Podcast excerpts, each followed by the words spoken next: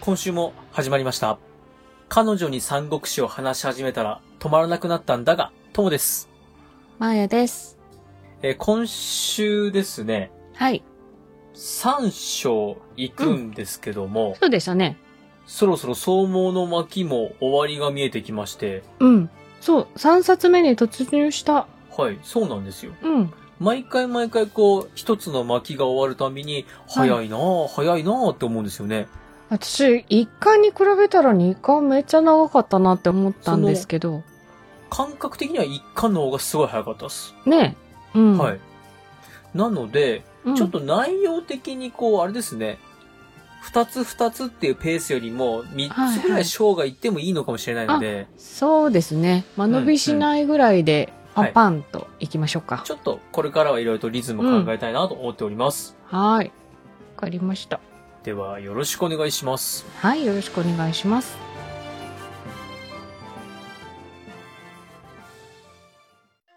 彼女に三国志を話し始めたら止まらなくなったんだが。では、早速、あらすじに入っていきます。はい。まず、育水は明石なんですけども、先週のあらすじで、女好きの曹操が、はい。絶世の美女の未亡人に手を出したっていうお話を覚えてますかねはい。で、その手を出した日の翌朝、うん。あの軍師の核です。はい。核のところへ、告げ口に来た者がいまして、うん。核としてもまあ曹操のことかい聞いてるよと。うん。曹操はですね、その未亡人と密会をして、はい。もう未亡人を連れて砦に行くと。はい。まあ、核としては、あ、曹操が砦に移ったことだろうって言うんですけども、うんいやいや、。そのことではありませんよと。曹操が未亡人と、そういう仲になってしまったようですみたいなことを核に伝えるんですよ ね。うん、その言い方よ。はい。で、核はすぐ自分の上司である長州に知らせます。 はい、はでい。、長州としては、うん自分のおじさんの奥さん。ああ、そうでしたね。なので、もうご立腹です。うん。ご立腹もご立腹で、もう曹操にはついてかないなんて言ってるんですけども、はい。まあでも長州はやっぱりこう、いろいろ考えまして、うん次の。日、曹操を訪ねまして、うん。実は最近城中がたるみ切っていましてと、はい。城の中の兵隊の士気が緩んでまして、脱走兵も多くて困ってるんですよと愚痴をこぼします。うんそうすると曹操はですね、ああ、そういうのちょっとうまくやっといてと。見張りつけて逃げ出すものは見つけ次第首を切っちゃえばいいじゃないと。うん。うわ。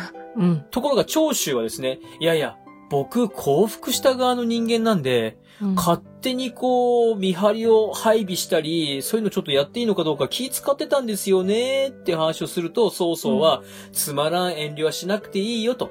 うん。君がちゃんと自分の軍隊の規律を守ってくれと。うん。長州はそのことを聞いて、戻りすぐ核に伝えます。はい。で、核はですね、もう、実は核の作戦が始まってまして、あ、そうなんだ。うん。で、核は暗殺者を用意します。あ暗殺者はですね、この長州の軍隊の中でも、まあ、かなりの腕利きのものでして、あ。うん。曹操のボディーガードのはい。天意というものがいるんですけども、はい。この天意が強いので、うん。はお酒に酔わせましょうと提案しましいて、はい。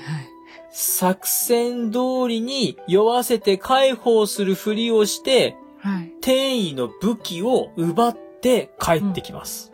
うん。その天意が酔わせられて、はい。寝てしまってボディーガードの役目を全うできてない時ですね。はい。曹操は未亡人と楽しくお酒を飲んでいます。う。うん。で、キャッキャキャッキャとお酒飲んでると、外で、お馬さんが走ってる音が すると、あ、ほんまさんって、はい。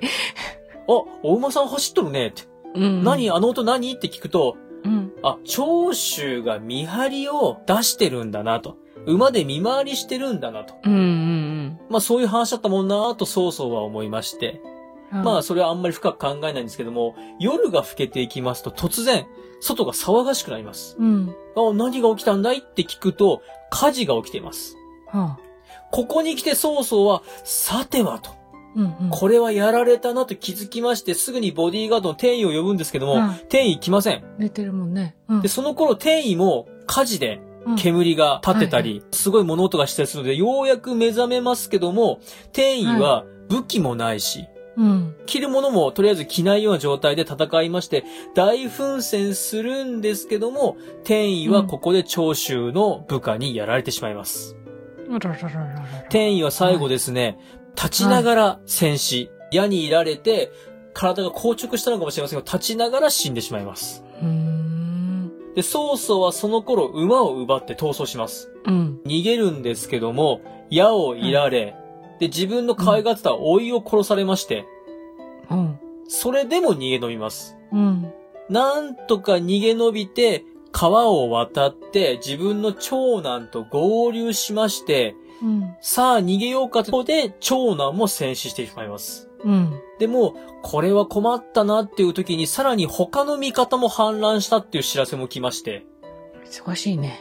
もう、忙しいなっていうとこで、しかしそのですね、反乱した部隊っていうのは、しっかり長州軍を退けて、その後に弁明に来まして、いやいや、私は反乱を起こそうとしたんではありませんということで、ちゃんと理由を説明したら、曹操は、あ、そういうことだったんだねということで、この反乱の話はなくなります。んうん。うんで、はい。曹操は長州に敗れた形で都に戻ると、今度は呂布から捕虜が送られてきてます。この捕虜っていうのは、うん演術の部下で、はい。演術家と呂布家の婚姻のうん。使いできたものを捕まえて送られてきまして、うん早速曹操は首を切るところで、この育水は証という章が終わります。え、え、なんで捕虜の首切っちゃうの演術は、うん。今の帝に逆らうような形で皇帝を名乗ってる。うん。つまり逆進なんですよはいね。は両夫としてはその逆進の部下を捕まえてう、ん曹操、曹操は今上昇というポジションなので、曹操に送ってはい、漢王朝に対する忠誠を示してるわけい。なんですよ。ああ、そういうことね。うん。で、この曹操にうん。捕虜を連れてきた使いというのが、はい。呂布の老臣、劉備のとこに自分の息子がいて、はいはいはいはい劉備のプラスになるようにあの動い結て婚る。式を止めた人はね。いはいはいそうです、そうです、ういたじゃないですか。で、はい今回はその息子の方がうんうん。来てるんですよ。はい。で歓迎パーティーを曹操開きまして、はい。いやーと、実は私は仕方なく呂布に従ってるんですよっていうことを曹操に言うんですよね。うん。で、曹操としては、ああ、そうなんだねと。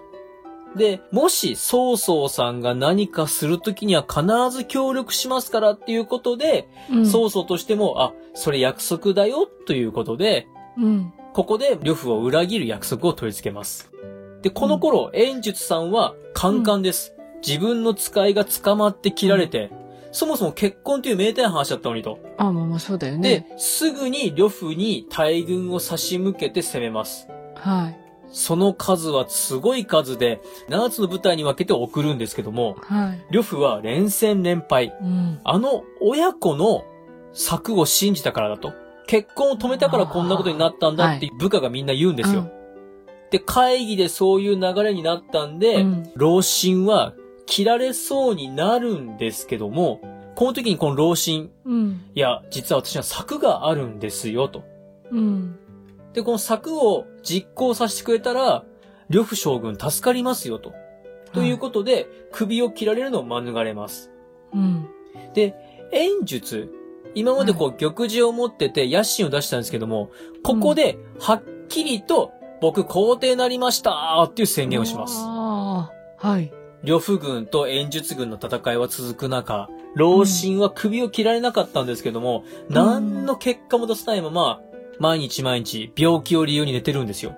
はい。で、呂布は、ついに怒りまして、お前何もしてねえじゃねえかっていうことで捕まえてこいということで捕まえてくるんですけども、うん。よし、もう、やっぱり首を切るっていうタイミングで老臣はですね、はい。いや、作戦は進んでるんですよと。ここでわしを殺したら、呂布将軍自分が死にますよと。うん。そんなに信用できないんだったら息子を人質として置いておくから、と。ちょっと私に策の実行をさせてくださいと。いうことで、息子を置いて出かけていきます。で、この時に、私が行った後、劉備助けてって声かけといてよって話をするんですよ。うん。この作戦っていうのが、敵の7つに分かれている部隊のうち、うん。 1つを裏切らせると。で、1つを裏切らせると、そのお友達がいるから、2つ裏切らせることができるっていうことで、うん。実際敵の対象に会って、いろいろ世間話をしたりしながら、仲良くなって、裏切らせることに成功します。うん。で、呂布としてはうん、ずっと耐えてたんですけども、敵のその二つの部隊が裏切ったことで形勢逆転、呂布とその裏切り者で挟み撃ちにして、見事勝ちます。で、敗走する演術を、さっき声かけといてねって言われていた、劉備の軍隊が追いかけて、徹底的に追い打ちをかけます。はいはい。まさに老心の策が当たりまして、この一件で老心親子は呂布に信用されます。うん。一方、演術はこの敗戦をとても根に持ちまして、う。うんーん、呂布にもう一回復讐してやるっていうことで、うん。はい。あの、嫌っていた孫作にうん。手伝ってくれよってことでお手紙を出すんですけども、うん孫作に断られたっていうところで、はい。増長官、増長した冠ですから、こう、演術のことですよね。うん。が終わるという話になっておりまうーす。ん。ちょっと今回は、ちょっと複雑ですね。まあ、曹操も出てくる、呂布も出てくる、演術も出てくるで、まあ、みんなの策が入り混じってっていうことだったので、ちょっと複雑かもしれませんけども、うまくまとめていただければと思います。はい。読んでお きます。以上です。